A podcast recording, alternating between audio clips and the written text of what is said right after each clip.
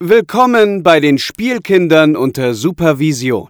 Heute spontan Doctor Who Classics, Staffel 1, Marco Polo. anstelle von Spider-Man mit Dr. James Franco.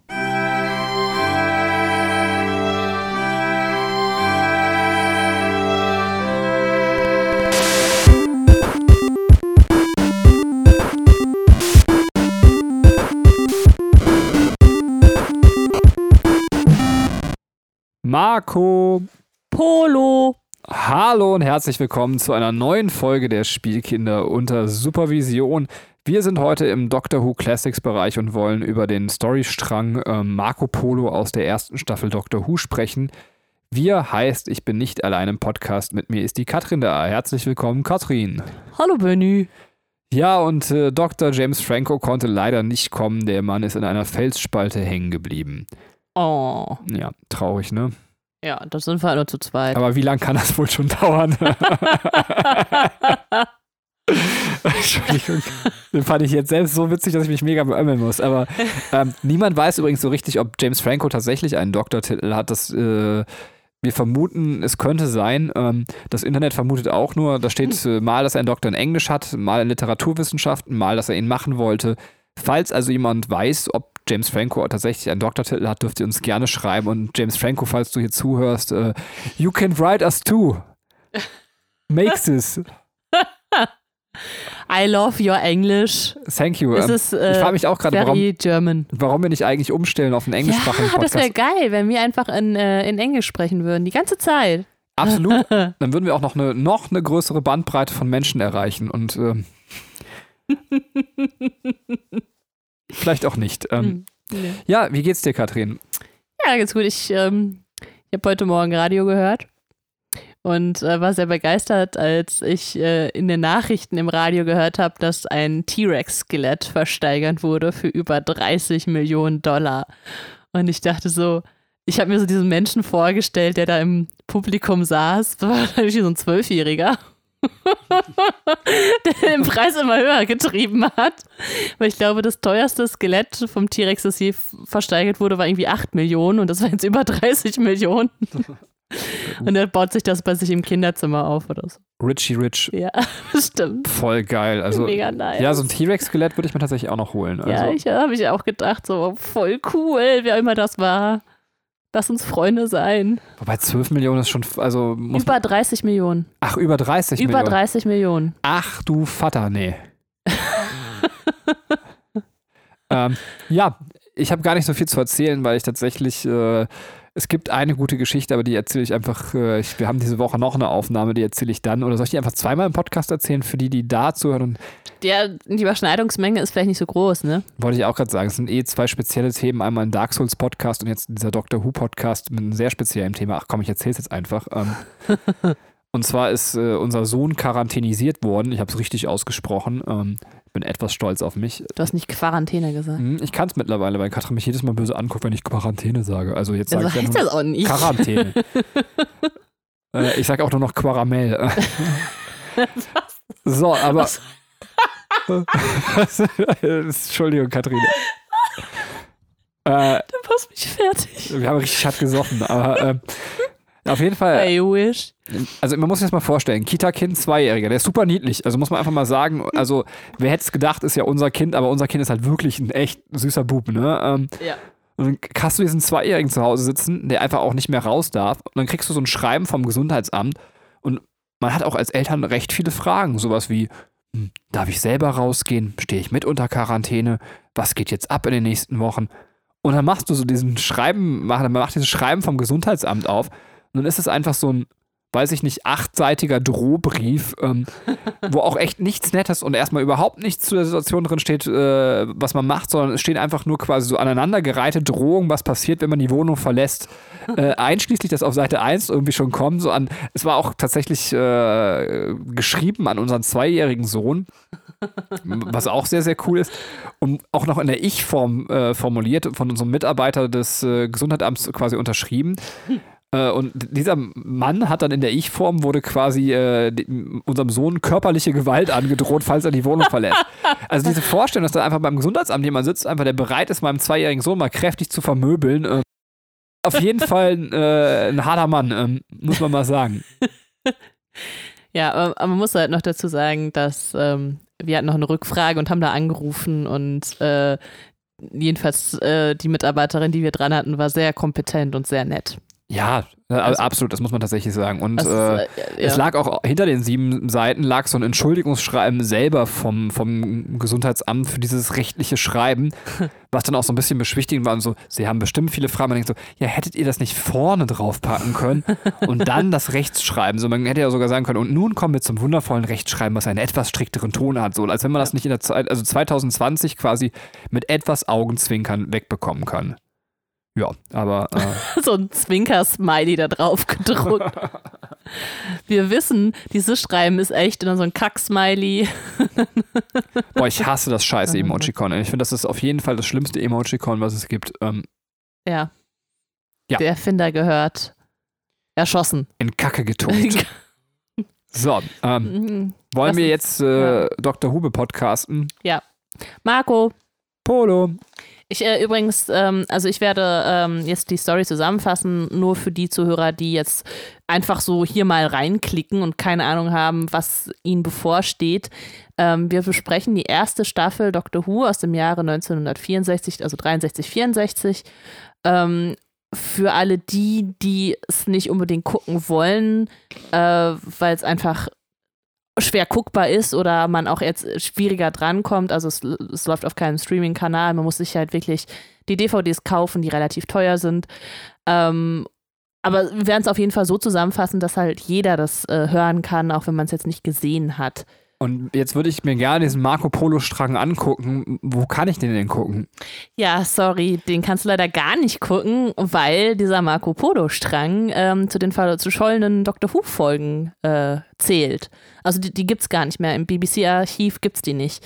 Ähm, man kann halt nachlesen, das habe ich so gemacht, im äh, Wikia von äh, Doctor Who und es gibt noch so ähm, Zusammenschnitte, die man über YouTube findet, weil teilweise Tonspuren noch erhalten geblieben sind und so Filmfotos, sag ich jetzt mal, also so Snaps halt äh, von, ähm, also die halt während der Produktion entstanden sind, ähm, sodass man das so ein bisschen sich zusammenreimen kann. Also ihr seht, wir Spielkinder machen heute den ganz dreckigen Scheiß. Also ähm, ich hatte auch tatsächlich gar keine Zeit, das selber mir anzueignen. Ähm, deswegen hat Katrin gleich auch die Aufgabe, es sogar wirklich so zu erzählen. Ich überprüfe das auch, dass ich das verstehe. Ähm, Okay. ich bin mir sicher, wenn wir sonst zusammenfassen, unsere Hörer sind definitiv klüger als ich es bin, aber ich bin jemand, ich, ich brauche wirklich eine Zusammenfassung, dass ich es ra- raffe. Also Mhm.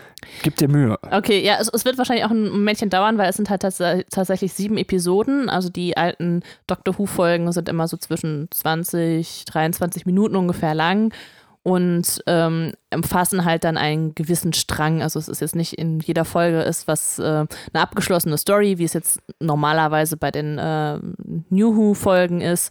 Ähm, genau, das heißt, wir haben einen Strang von sieben Episoden. Ja, aber wir sind ja auch dann fast fertig, weil letztendlich, wir können jetzt nicht groß besprechen, wie ist es filmisch umgesetzt, weil ist ja halt nicht möglich. Ähm, Ja. Also all das fällt tatsächlich weg. Wir können kurz darüber reden, wie wir die Storyline finden. Und äh, eventuell, ich weiß nicht, kannst du noch was zum Hintergrund sagen, warum Ja. die äh, verschollen sind oder ähm, weiß Also man das nee, nicht? das, das weiß man nicht. Ähm, die gelten halt als verschollen, die sind nicht im BBC-Archiv quasi äh, vorhanden. Ähm, äh, es ist halt so ein bisschen merkwürdig, weil das tatsächlich eine, äh, eine, äh, ein Erzählstrang war, der in, weiß nicht, über 16 Länder oder so verkauft wurde. Also der war relativ äh, weit verbreitet, aber trotzdem ähm, findet man diese Episoden nicht mehr. Und es gibt einfach nur diese, es gibt so animierte ähm, so Nachstellungen davon. Aber mehr halt auch nicht. Also tatsächlich, das Filmmaterial ist nicht aufzufinden. das ist super krass. Also, Das ist, hat sich bestimmt, das hat sich bestimmt der Zwölfjährige mit den T-Rex gekrallt, so, weil der auch riesen ja, aber äh, vielleicht Who hat das einfach noch jemand auf Videokassette tatsächlich, aber wobei Ja. der wüsste das wahrscheinlich, wenn er Doctor Who-Folgen hat. Ich, ja, Wobei ich immer denke, so auf manchem einem Speicher, es gibt bestimmt noch so Speicher, wo noch coole Sachen zu finden sind. Ne? Also, ja, ja, das stimmt. So, jetzt aber leg mal los, erzähl Okay. mal was. Genau. Ähm, wir können ja mal so machen, wenn euch zu langweilig wird. Immer wenn ich den Namen Marco sage, dann sagt ihr laut Polo. Das ist dann schön, wenn ihr den Podcast in der Bahn hört oder so. Aber die, äh, glücklicherweise, die äh, Mundschutzmasken von äh, durch, durch Corona verhindern so ein bisschen, dass man sofort merkt, wer der creepy Guy ist. Ihr könnt auch stattdessen Polio sagen, vielleicht löst ihr noch so ein bisschen Panik in der Bahn aus. Oh ja, das war auch schön. also, die äh, Marco Polo-Geschichte ähm, knüpft halt direkt an an die ähm, Edge of Destruction, also die, ähm, die Erzählung davor. Ähm, um das nochmal in einem Satz zu beschreiben, worum es eigentlich geht. Ähm, Marco Polo rückt die TARDIS nicht mehr raus und wir haben einen Verräter äh, in, einer, in einer Gruppe, in der sich halt äh, Dr. Who und seine Companions befinden, ähm, der über mehrere Intrigen sich trotzdem halten kann. Darum geht es eigentlich erstmal grob. Und jetzt komme ich halt zu dem ähm, den eigentlichen Inhalt. Ich erzähle immer auch, wenn ich jetzt die Folgen wechsle. Also die erste Folge, erste Episode dieses Erzählstrangs heißt The Roof of the World. Ähm, in der letzten äh, Folge haben, hat Barbara einen riesigen Fußabdruck im Schnee gefunden und ähm, ja, man weiß immer noch nicht genau, was es ist. Ian vermutet, ähm, äh, dass es der Fußabdruck äh, des, eines Menschen ist, der dann eingeschmolzen ist und äh, durch die Sonne und dann wieder fest geworden ist, aber halt vergrößert. Ähm, die vier befinden sich auf dem Plateau des Pamir-Gletschers. Das ist quasi, gehört ähm, zu China, wenn ich mich nicht irre. Das Dach der Welt sozusagen heißt es. Deswegen heißt die Episode auch so. Die TARDIS ist kaputt gegangen bei ihrer Landung und jetzt drohen die vier halt zu erfrieren, weil die ähm, keine Wasservorräte mehr haben und keinen Treibstoff und überlegen, ähm, ja, wie sie jetzt da, rankommen sollen, als Susan ein Wesen im Schnee entdeckt. Also man denkt jetzt auch, dass es irgendwie zu diesem äh, Fußabdruck gehört. Und ähm, äh, dann entdecken sie aber, dass es kein Wesen ist, sondern dass es eine Gruppe von mongolischen Kriegern ist. Ähm, die umstellen sie und glauben, dass, die, dass unsere Zeitreisenden böse Geister sind und wollen schon äh, sie die vier halt massakrieren, als auf einmal Marco Polo auftaucht und dem Einhalt gebietet und ähm, ja, sie eher freundlich halt aufnimmt und sagt, ja, das sind halt Leute, ähm, die glauben hier äh, spuken halt böse Geister rum und äh, haben euch damit jetzt verwechselt und ähm, ich lade euch jetzt hier ein, mein, meine, meiner Gruppe zu folgen. Ähm, Neben äh, Marco Polo und den mongolischen Kriegern gehören auch noch zwei weitere Figuren dazu, die halt sehr wichtig sind für die, ähm, für die Story. Und zum einen ist das äh, Tegana, das ist ein Kriegsherr, der ist ein Abgesandter in Friedensmissionen ähm, von dem Khan, ähm, no, nee, von äh, doch von dem Khan Nokai zum Khan Kublai Khan. Also das sind, äh, Khan ist quasi der Bezeichnung des Herrschers da und der eine Herrscher hat eine ihn Friedensmission zum anderen geschickt. Dann haben wir noch eine junge Chinesin, Ping Chu, die reist äh, mit Marco Polo zu ihrem 75-jährigen Verlobten in arrangierter Ehe und freut sich da tierisch drauf. Ähm, und freundet sich auch sehr schnell mit Susan an. Also nochmal eine junge Chinesin und ein 75-jähriger Verlobter. Ich glaube, ich habe die Konstellation noch nicht genau verstanden, weil ich auch nicht genau weiß, wer Marco Polo ist. Also Ach so, okay. Ähm, ja, ich kann das nochmal ganz kurz erklären. Es ist, handelt sich bei Marco Polo um eine historische Figur. Das war ein ähm, Handelsvertreter aus Venedig äh, der zusammen mit seinem Vater und seinem Onkel in den Orient ähm, gereist ist. Und er ist tatsächlich bei einem ähm, bei einem Khan, bei einem Herrscher ähm, angekommen und äh, der hat sie, der hat ihn und seine Familie, seinen Onkel, seinen Vater dazu ähm, also Präfekten gemacht. Also der äh, stand dann halt unter dem Schutz des Khans und konnte dann halt ähm, im Grunde China bereisen. Also ähm, okay, und der Khan ist sein Boss, also den, den ja, der Khan ist sowas wie der, der König. Okay, und, und, und Marco Polo ist quasi irgendwie Angestellter von dem König und wir haben noch diese Chinesin, die. Äh genau, diese Chinesin ist, ähm, ist, gehört auch zum Trupp dazu. Die ist halt mit Marco Polo quasi auf Reisen, äh, weil sie ähm, zum Khan kommen soll, weil dort auch ihr Verlobter halt lebt. Aber der Khan reist selber mit? Nein, der ist nicht da. Der ist in Peking. Ach so, okay. Das heißt, wir sind wir jetzt haben, auf diesem. also da sind gerade nur Marco Polo und, und die Chinesin und weitere Leute des Trupps. Genau. Äh, dann noch äh, Tegana, halt dieser. Ähm, dieser äh, ja, Kämpfer, Krieger. Ach, ich dachte, der wäre der Khan, aber. Nein, nein. Okay. Der heißt äh, Kublai Khan. Okay, Tegana ist einfach ein Krieger. Tegana ist ein Krieger. Entschuldigung, ja, weiter. Nee, nee das ist ja wichtig. Vielleicht äh, hat der ein oder andere Zuhörer sich genau das gleiche gefragt. ja, also die Mongolen oder auch vor allem die Krieger befürchten halt, dass der Doktor ein böserer Eroberer ist und ähm, seine TARDIS halt irgendwie als Machtwerkzeug benutzt. Deswegen untersagt ihm Marco Polo ähm, die TARDIS zu benutzen und oder beziehungsweise auch zu betreten, bis sie erstmal in der nächsten Stadt sind, ähm, einem äh, Dorf am Rande der Wüste. Und äh, da sagt er halt, da kann der Doktor ja seine, sein Gefährt quasi äh, reparieren. Ähm, Im Laufe der Geschichte wird dann noch klar, dass ähm, Marco Polo die TARDIS ähm, als äh, ja, magischer, als magisches Gefährt quasi dem Khan als Geschenk darbieten will, weil ähm, der Khan ihn nicht gehen lassen will. Ähm, Marco Polo steht ja unter seinen Diensten und der Khan will ihn nicht weglassen. Und ähm, so versucht er sich halt seine Freiheit zu erkaufen. Was natürlich äh, für den Doktor und seine Companions ziemlich scheiße wäre, weil die brauchen halt die TARDIS, um wieder wegzukommen. Das ist der Konflikt, von dem ich am Anfang gesprochen habe. Das äh, zieht sich halt durch die komplette Storyline. Ähm, währenddessen erfährt man, dass Tegana äh, von einem Mann äh, seines Vertrauens ein Gift erhält und er hat halt vor, die ganze Truppe zu vergiften, äh, weil er halt ähm, im quasi äh, im Gegner von dem Khan ähm, Treue hält und äh, jetzt Marco Polo da ähm, vergiften will. Also beziehungsweise ähm, ja nicht nur das, sondern sich auch selber die Tades aneignen will und seinem Herrscher bringen will.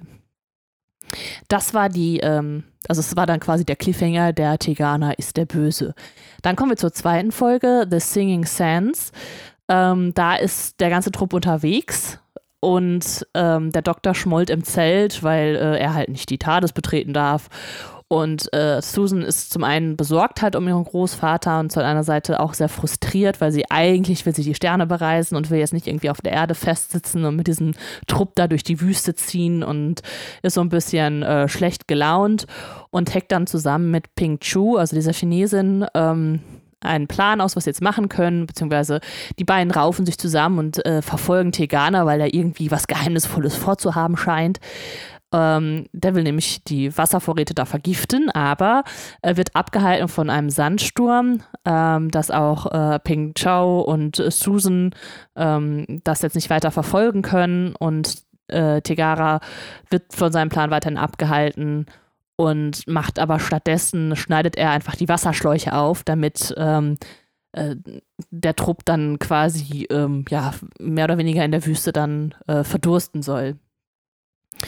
Ähm, das passiert auch, ähm, dass die nahe am Rande ähm, des Verdursten sind und nicht genau wissen, was sollen wir jetzt machen. Und Tegana sagte, hier gibt es eine legendäre Oase, äh, da ziehe ich schon mal hin und hole uns Wasser. Und er ähm, zieht alleine los, und findet das Wasser, findet die Oase, freut sich, trinkt sich ein, aber lacht sich ins Fäustchen, weil jetzt ist sein Plan ja aufgegangen und die Leute da verdursten und Marco Polo geht hops. Dann kommen wir schon zur dritten Folge. 500 Eyes heißt die. Äh, die gehen allerdings nicht hops, weil, ähm, also die, die quälen sich durch die Wüste und ähm, überleben diese Extremsituation nur, als Susan und der Doktor Kondenswasser von den Wänden der TARDIS sammeln und allen zu trinken geben. Also, dass äh, da es kalte Nächte gibt, äh, also sind in der Wüste Gobi, ähm, ja, sammeln sich da Feuchtigkeit. Darf ich mal ganz kurz fragen, ja. weißt du, wie die die TARDIS transportieren? Mm, nee, also ähm, da, die sind halt mit Kamelen unterwegs, also wahrscheinlich steht die TARDIS irgendwo drauf. Okay. Ähm, ja, alles gut, ich wollte mal fragen, weil irgendwie stelle ich mir so schwer vor, die TARDIS zu transportieren. Aber ja, ja, ja, das stimmt. Vor allem, wie haben die da drauf ge gehoben? Aber gut. Ähm, ja, genau, es geht weiter zu der Oasenstadt äh, Tongwang, wo sich alle erholen und auch auftanken können. Und dort treffen sie auch äh, auf äh, im Tegana, der ähm, sich halt auch wieder rausredet, warum er jetzt da ist und nicht bei ihnen. Und Ping Chou ähm, erzählt dann am Abend eine schöne Geschichte über alle die 40 Räuber und eigentlich ist es relativ harmonisch.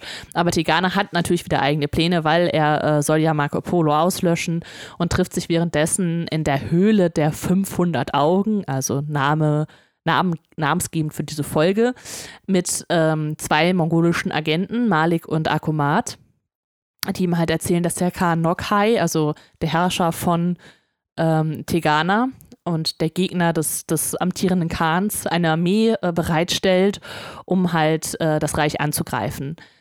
Äh, Tegana beauftragt Akomat, ähm, die Karawane, also sein, sein Trupp halt quasi anzugreifen und äh, Marco Polo zu töten. Ähm, Barbara entfernt sich aber von der Gruppe, wo Ping Chao äh, gerade diese Geschichte erzählt und äh, ist so ein bisschen naiv, läuft da auch in die, diese Höhle rein und äh, hört so ein bisschen mit, äh, was da die Pläne sind, ohne halt die Rolle von Tegana in dem Ganzen zu verstehen. Wird dann entdeckt und gefangen genommen von halt den beiden Agenten in so einem kleinen geheimen Raum in der Höhle. Äh, währenddessen fragen sich halt die anderen, wo ist denn jetzt die Barbara hin? Und äh, der Doktor, Susan und Ping Chao gehen auch in die Höhle, äh, entdecken dort das äh, Taschentuch von Barbara und äh, wissen, okay, die ist jetzt also auch hier. Ähm, und Susan schreit dann noch auf und äh, meint so, ah, diese Augen an, an den Wändenhöhlen, also es sind ganz viele Augen an diese Höhle der Wände gemalt, die haben sich bewegt und damit haben wir einen Cliffhanger für die nächste Folge. Äh, da wird es aber überhaupt nicht mehr aufgegriffen mit den Augen. Das war einfach nur ein shocking Moment zum Schluss. Ähm, Marco Polo, Ian und äh, Tegana kommen dann ebenfalls in die Höhle und können Barbara aus dem geheimen Raum retten den Ian entdeckt und äh, die beiden Agenten flüchten halt, also oder wir sind gar nicht mehr da. Und äh, alle kehren dann zusammen zu äh, ihren Leuten zurück. Und äh, Tegana überlegt sich eine neue Taktik, äh, indem er Marco Polo, der ja so ein bisschen der Anführer dieser, dieser, dieses Trupp ist, sagt, dass Susan einen schlechten Einfluss auf Peng Chao hat und die beiden am besten zu trennen sind. Und der Doktor hintergeht Polo, indem er einen zweiten Schlüssel hat, mit dem er die TARDIS betreten kann. Also er versucht da so ein bisschen Zwietracht zu säen. Äh, Barbara erzählt natürlich, dass sie äh, nur in Gefahr war, äh, weil sie Tegana in die Höhle gefolgt ist und äh, der sagt aber so, nein, ich war nie vorher in der Höhle, das stimmt gar nicht. Also beschuldigt dann Barbara wieder zu lügen. Und ihm wird anscheinend mehr geglaubt als halt den, den neuen Fremden. Ähm, ja, am nächsten äh, Stop sieht Marco Polo tatsächlich den Doktor die TARDIS verlassen und äh, also der Doktor hat dann tatsächlich den zweiten Schlüssel und äh, den nimmt dann Marco Polo ihn ab und will selber die TARDIS betreten, aber äh, der Doktor hält ihn halt auf, weil er sagt, sobald eine unautorisierte Person die TARDIS betritt, wird sie sich selbst zerstören. Deswegen lässt Marco Polo das dann und ähm, ja, der Doktor wird dann halt mehr oder weniger äh, von einer Wache beaufsichtigt und darf sich halt auch nicht mehr frei bewegen in dieser Truppe. Äh, dann geht es halt weiter und äh, sie machen in einer Stadt Pause. Und äh, Tegana trifft wieder heimlich erneut einen dieser Agenten, Akomat, ähm, und der kriegt dann halt den Auftrag, die, diese Karawane anzugreifen. Und äh, in, als sie in so einem äh, Bambuswald sind und er soll dann halt auf äh, das Signal warten, äh, das Tegana ihm geben wird. Ja, der Trupp um, also die Companions meinen dann halt auch so, jetzt müssen wir mal hier langsam äh, Marco Polo hinter uns lassen. Und äh, kann ja nicht sein, dass der Doktor hier äh, unter Arrest steht, deswegen ähm, schneiden die halt das Zelt von, äh, von dem Doktor auf. Und ähm, ja, Ian will sie halt alle da rausholen und will dann noch die äh, Wache kaputt hauen, damit er ähm, da keinen Alarm schlägt. Und dann stellt er halt fest, oh, die Wache muss ich nicht mehr kaputt hauen, die ist ja schon tot. Ähm, was ihn halt sehr alarmiert und bums sind wir bei der fünften Folge Rider from Shangtu. Shangtu? Shangtu, glaube ich. Ähm, geht halt nahtlos über. Ähm, um halt Marco Polo und seine Leute nicht im Stich zu lassen, weckt er halt äh, Marco Polo auf, der wiederum Tegana aufweckt, weil ja Tegana äh, immer noch un angezweifelt ist und äh, ja, die äh, Banditen halt, ähm, die halt äh, die Wache halt getötet haben, greifen daraufhin das Zeltlager an und es kommt zum Kampf und auch ähm, äh, Akumat, der einer der Agenten war, äh, kommt dann halt dazu und Tegana, der eigentlich Verbündete von ihm ist, killt ihn dann, damit dieser ihn nicht verraten kann. Ähm, als Dank, dass, ähm, dass, dass sie halt die Gruppe gewarnt haben, ähm, lässt er halt, also lässt Marco Polo, Susan und Pink Chao wieder zusammen sein und der Rest, äh, den Rest halt frei mit der Karawane ziehen. Also der Doktor muss nicht mehr eingesperrt sein. Das alles ändert sich, als ein Reiter die Gruppe erreicht und ihn zurück zum Khan ordert. Also ihn, damit meine ich Marco Polo. Und damit er schneller geht, sollen die halt nicht in dieser Karawane ziehen, sondern sich Pferde nehmen in der nächsten Stadt und äh, die, äh, ja, die TARDIS und alles weitere dann mit, ähm, mit der nächsten, also nachschicken sozusagen. Also die TARDIS wird von, von den Companions und dem Doktor halt getrennt. Äh, Moment, ich glaube jetzt, äh, ich habe mir so viel aufgeschrieben, ey. So. Äh, genau. Ähm, Tegana hat natürlich wieder eigene Pläne, weil er das Ganze umstürzen will. Also man merkt halt schon, äh, es ist immer wieder, auf den wird halt immer wieder zurückgegriffen und der bleibt halt immer die ganze Zeit halt der Bösewicht und da ändert sich auch nichts dran. Ähm, es, ein neuer Verbündeter äh, tritt quasi in Erscheinung, Kuiju, Kuiju, glaube ich, ähm, und äh, den beauftragt Tegana die TARDIS zu stehlen und ihn halt ähm, zu Nokais Truppen zu bringen, damit ähm, Tegana halt da seinen eigenen Vorteil genießen kann. Äh, Ping Chou weiß, wo Marco Polo die Schlüssel für die TARDIS versteckt und hilft äh, halt den äh, Doktor und seinen Companions bei der Flucht. Und äh, kurz vor der Abreise mit der TARDIS geht Susan nochmal zu, äh, oder will Susan nochmal zu Peng Chao gehen, weil die halt gut, jetzt gute Freundinnen geworden sind und will sich nochmal bedanken und Tschüss sagen. Aber das, dazu kommt es nicht, denn Tegana hält Susan fest und ähm, ja, lässt sie nicht gehen, sodass ähm, dass da ein äh, Putt entsteht. Und wir kommen zur sechsten Folge, Mighty Kublai Khan. Ähm, die anderen müssen halt die TARDIS verlassen, um Susan zu befreien und äh, äh, geben dann halt auch Marco Polo den Schlüssel zurück.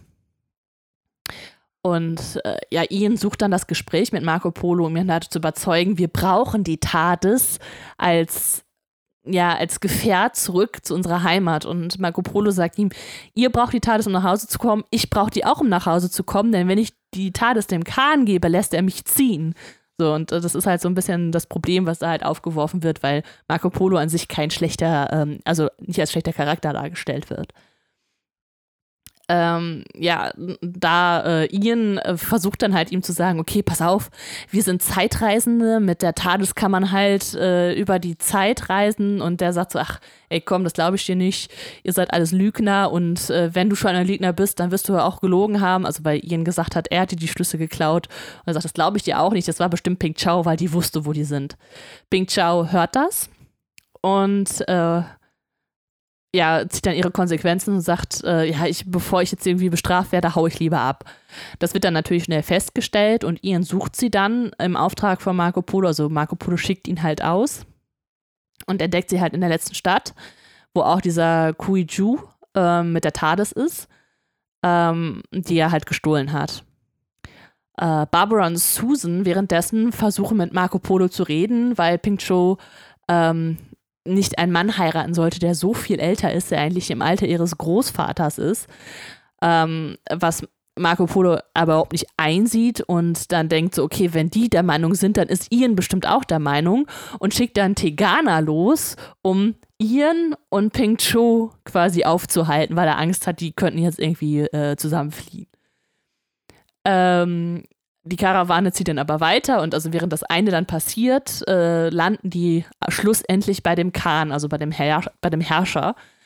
Und äh, was dann zu einer relativ ähm, amüsanten Situation kommt, denn der Doktor und der Khan sind als beides alte Männer und der Doktor ist halt, wie der Doktor jetzt in den Classics halt dargestellt, immer noch ein pampig in seiner Art und äh, die zicken sich erst ein bisschen an, der Kahn und der Doktor, aber aufgrund ihres Alters, auf das, aufgrund des fortgeschrittenen Alters von beiden und der damit einhergehenden Gebrechen, freunden die sich dann relativ schnell an und äh, betreten dann halt eher einen freundschaftlichen Pfad.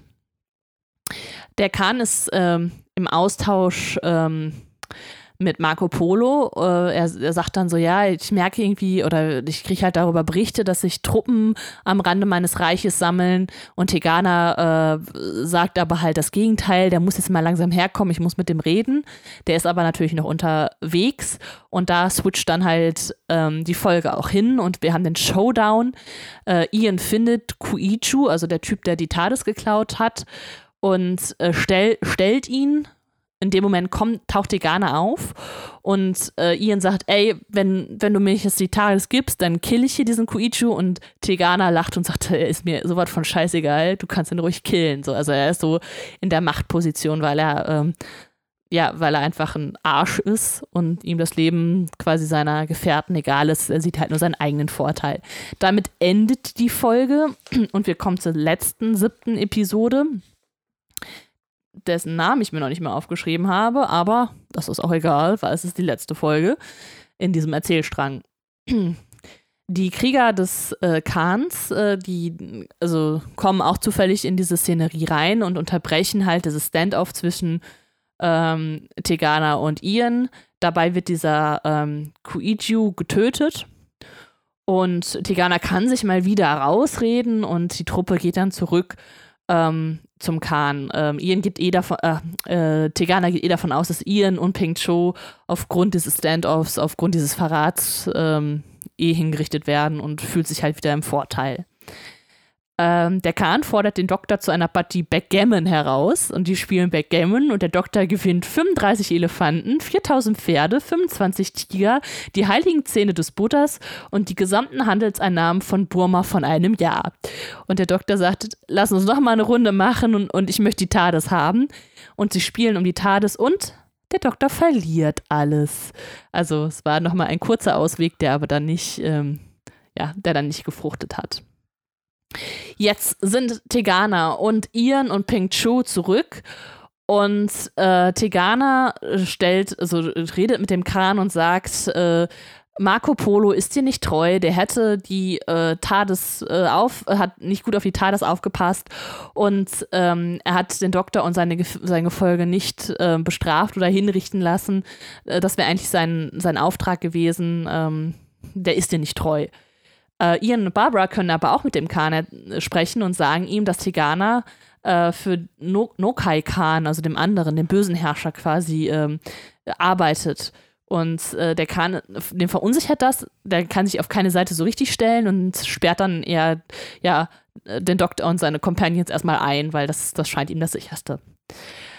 Ping Chu, ähm, gute Nachrichten für sie, äh, Verlobter ist, äh, dem hat das Zeitliche gesegnet.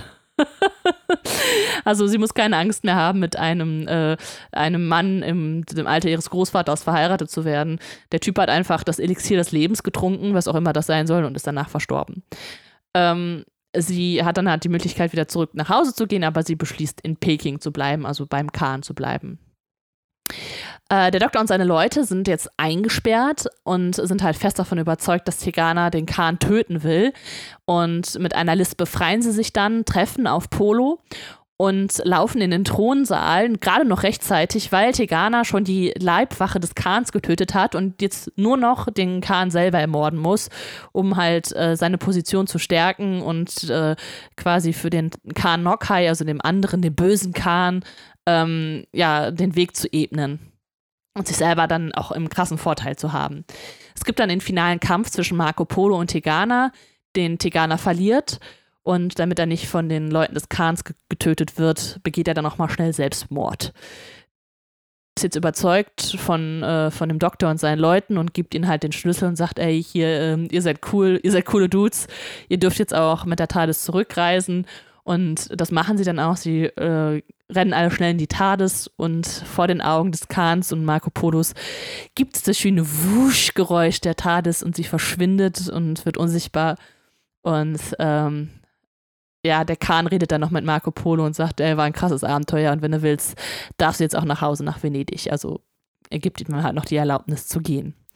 Und äh, dann gibt es noch die schöne Schlusseinstellung, die man halt auch äh, sieht äh, in ähm, ja, in den Zusammenschnitten, dass äh, Marco Polo Gedanken verloren in nicht, ins Nichts guckt und man sieht so äh, so Sternenhimmel eingeblendet und die vier Companions um de, die Konsole der TARDIS stehen. Ende. Uh,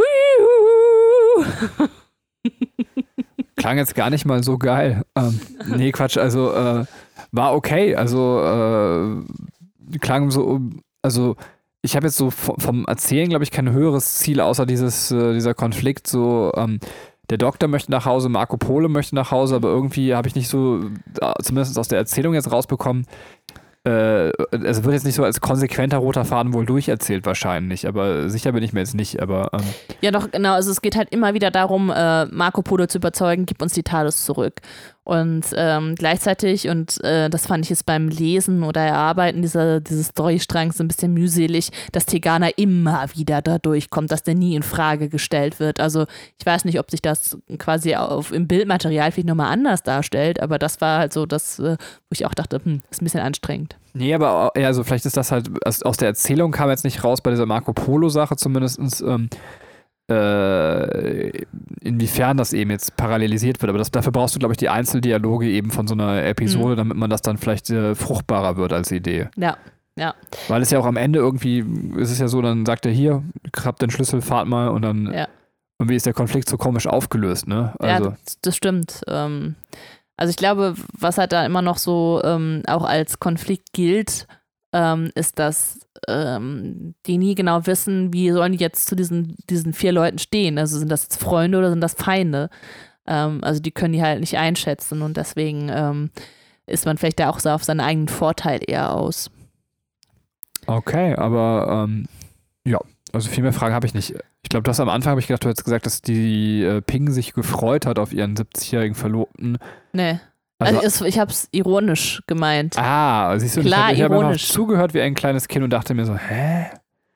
Aber jetzt hat sie doch das Gegenteil gesagt. ja, aber dann ist ja alles gut. Ähm, ja, also, dann genau. dachte ich auch so, vielleicht bleibt sie dann deswegen beim Kahn, weil sie dann doch auf alte Männer steht, ist aber auch nicht nein, so. Nein, nein, nein.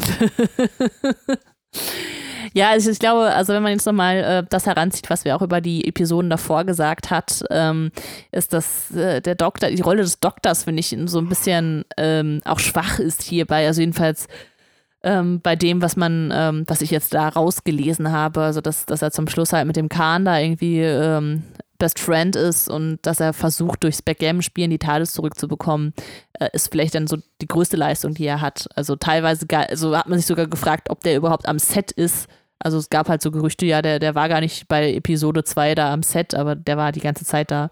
Ähm, aber hat halt wenig ähm, Lines, die er da sprechen muss. Ja, es ist halt, ja, es ist halt nicht, nicht mein Doktor. Nee. Das ist immer, der Doktor, mit dem du anfängst, ist immer dein Doktor. so sagt man. Das stimmt aber bei mir nicht unbedingt. Ähm, Gibt es noch von dir Sachen? Ja, ein paar Sachen. Dann ähm, tu es. Äh, was ich ganz interessant fand, weil Marco Polo ja auch ähm, eine historische Figur war, ich hatte das ja gerade schon gesagt, ähm, bei dem war halt auch irgendwann der Konflikt, also der, der war halt auf Einladung des Khans, hat er auch lange halt in China gelebt und ähm, hatte dann irgendwann natürlich auch, also es, es kamen halt unruhigere Zeiten auf und er wollte dann zurück nach Venedig, also es war, er hat, glaube ich, schon 16 Jahre oder so war er äh, in China, also schon nicht kurz. Und ähm, dann wollte er halt gehen, aber der Khan wollte ihn halt nicht gehen lassen, weil er ihn halt als Diplomat und äh, Präfekten halt so geschätzt hat. Und kam halt im Grunde da raus als ähm, äh, eine Prinzessin quasi mit einem anderen Khan, ich glaube dem Neffen vom, vom Khan irgendwie verlobt werden sollte, ähm, aber der Landweg zu gefährlich war, hat er dann gesagt, okay, ich begleite die über mein Handelsschiff, äh, bringe ich sie auf den Seeweg halt äh, zu diesem anderen Kahn und ähm, mit, äh, mit dem Gewähren des Ziehenlassens war halt auch klar, dass die zurück nach Venedig konnten. Aber der, der Kahn hat ihn anscheinend sehr, sehr ungern gehen lassen und das äh, spiegelt sich jetzt auch in dieser Geschichte wieder. Tatsächlich hat der, ähm, der Drehbuchautor ähm, John Lucarotti ähm, von Marco Polo gelesen und auch viel daraus genommen. Zum Beispiel auch die Strecke, die die gehen, ähm, ist halt äh, in einem Buch The Description of the World ähm, aus dem 14. Jahrhundert äh, genommen. Also äh,